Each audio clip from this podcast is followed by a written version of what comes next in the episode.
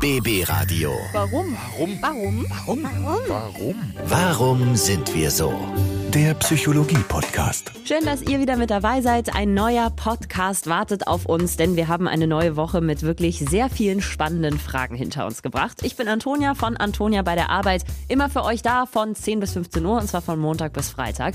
Und wir haben immer um kurz vor halb elf bei mir in der Show eine richtig coole Rubrik, die heißt Warum sind wir so? Da fragen wir Psychologe Dr. Dirk Baumeier mal, warum wir eigentlich in manchen Lebenssituationen und Alltagssituationen so ticken, wie wir es eigentlich tun. Und da würde ich sagen, legen wir mal los mit den Fragen aus dieser Woche. BB Radio. Warum sind wir so? Essen gehen ist immer ein richtig schönes Event. Das kann mal romantisch sein, mal geht man mit der Familie oder man geht ja auch mal im Urlaub gerne in so ein richtig schönes Restaurant. Aber selbst wenn wir in einem anderen Land sind und wirklich mal die verrücktesten Spezialitäten probieren könnten, wir bleiben oft beim Salat mit Hähnchen, beim Schnitzel mit Pommes oder bei der Pizza Margarita. Ne? Warum ist das so? Warum bestellen wir im Restaurant immer das Gleiche? Natürlich greifen wir immer gern auf Bewährtes zurück und möchten potenzielle Enttäuschungen vermeiden. Aber es schmeichelt auch unserem Ego, wenn wir unseren Stern enthüllen können und mit feuerfester Selbstgewissheit die präzisest mögliche Bestellung aufgeben. Uns bereits bekannte Speisen und Getränke erlauben uns nämlich als Premium-Gäste aufzutreten.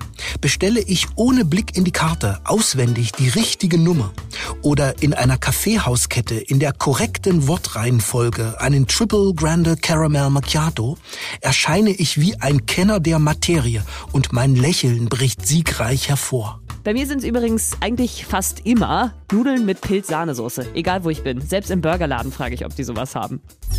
BB Radio. Warum sind wir so? Oh, das ist eine Sache, die wirklich ganz schlimm ist, schon immer bei mir. Während andere Kinder sich zum Beispiel gefreut haben, wenn sie mal krank waren und nicht zur Schule mussten oder wenn sie einfach so getan haben, damit sie zu Hause bleiben können, wollte ich immer unbedingt überall dabei sein. Ich habe es gehasst, wenn ich zu Hause hocken musste und meine Freunde nicht sehen konnte. Und es ist heute immer noch so, denn ich habe irgendwie total diese Angst, irgendwas zu verpassen. Warum ist das so? Viele Menschen werden von Versäumnisangst geplagt. Dahinter steckt die letztlich irrige Vorstellung, es gäbe in der Welt noch völlig Neues und nie Dagewesenes, das uns entgehen könnte. Uns beunruhigt dann der Gedanke, das womöglich Beste läge bislang noch außerhalb unseres Frequenzspektrums. Die positive psychologische Wahrheit ist jedoch, jeder, der diese Welt gesehen hat, hat eigentlich alles gesehen, was typischerweise zu sehen ist. Also machen wir uns wie so oft völlig umsonst verrückt, der Klassiker. Danke, Dr. Dirk Baumeier. BB Radio. Warum sind wir so? Vor allem, wenn man auf dem Land oder in den kleineren Dörfern unterwegs ist hier in Brandenburg, dann begegnen sie einem immer wieder diese wunderschön gepflegten Vorgärten. Mit einer gestutzten Hecke, ordentlicher Rasen und oft stehen dann so kleine Keramikfigürchen, zum Beispiel auch Gartenzwerge drauf. Ganz ehrlich, warum stellen wir uns eigentlich Zwerge in den Garten? Also woher kommt das? So mancher Garten ist freigebig mit Zwergen geschmückt. Historisch fußen sie auf dem mittelalterlichen Bergbau des 13. Jahrhunderts. Damals wurden aus Platzgründen bevorzugt kleinwüchsige Menschen in die engen Stollen geschickt. Mitunter haben sie zu gierig und zu tief geschürft und vieles aufgeweckt in der Dunkelheit. Psychologisch repräsentiert der Gartenzwerg also Fleiß und eine gewisse Zipfelmützigkeit, während die Gartenbesitzer selbst durchaus eine Enthaltung von Tat und Arbeit pflegen können. Ich muss sagen, ich finde Gartenzwerge ein bisschen gruselig. Also wenn ich an denen vorbeilaufe, dann gucke ich immer weg, weil ich kann denen nicht in die Augen schauen. Ich kriege da irgendwie Panik. BB Radio. Warum sind wir so? So, und jetzt geht es um eine Sache, die ich äh, persönlich ja offensichtlich sehr gerne mache mit meinem Job, nämlich reden. Wenn man meine Freunde oder die Familie fragt, dann würden sie definitiv sagen, ich rede manchmal definitiv zu viel. Aber ich denke mir, es ist besser, zu viel zu reden, als gar nicht. Kennt ihr das? Wenn ihr vielleicht irgendwie mal auf dem ersten Date wart und irgendwann kommt der Punkt, wo man sich nichts mehr zu sagen hat. Und dann herrscht so eine peinliche Stille.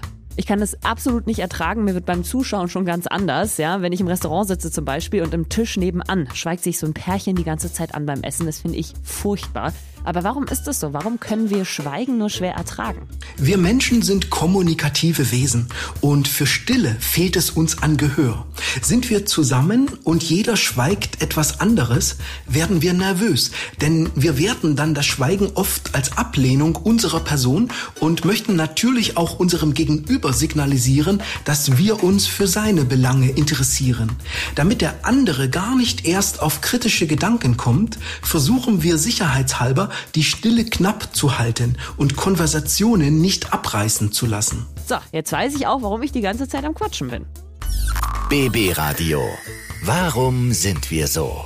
Keiner mag's, aber jeder muss mal durch. Krank sein ist einfach richtig blöd. Ich bin gerade selber wieder ein bisschen verschnupft. Ich gehe direkt nach der Arbeit direkt auf die Couch und dann ist es doch immer am allerschönsten, wenn jemand so kommt und gleich einen Tee bringt oder eine Wärmflasche oder die so ein Süppchen macht. Einfach, wenn man sich um einen kümmert.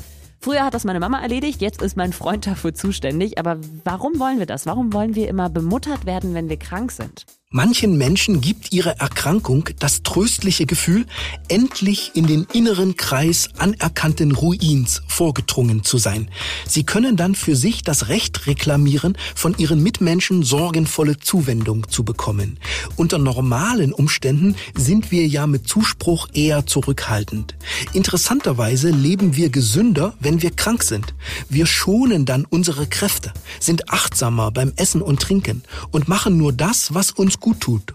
Dazu gehören eben auch unsere Sozialkontakte, sodass wir uns über deren magische Beschwörungen freuen. Da hat er definitiv recht. Ich glaube, so viel Obst und Gemüse, wie ich in den letzten Tagen gegessen habe, hatte ich wirklich lange nicht mehr. BB Radio. Warum sind wir so? Vielen, vielen Dank an Dr. Dirk Baumeier. Das war unsere Ausgabe vom Warum sind wir so Podcast für diese Woche. Wir haben nächste Woche natürlich wieder nagelneue Fragen. Immer einschalten von Montag bis Freitag um kurz vor halb elf und zwar bei mir, bei Antonia bei der Arbeit. Und nächsten Freitag hören wir uns dann wieder hier im Warum sind wir so Podcast. BB Radio. Warum? Warum? Warum? Warum? Warum? Warum sind wir so? Der Psychologie-Podcast.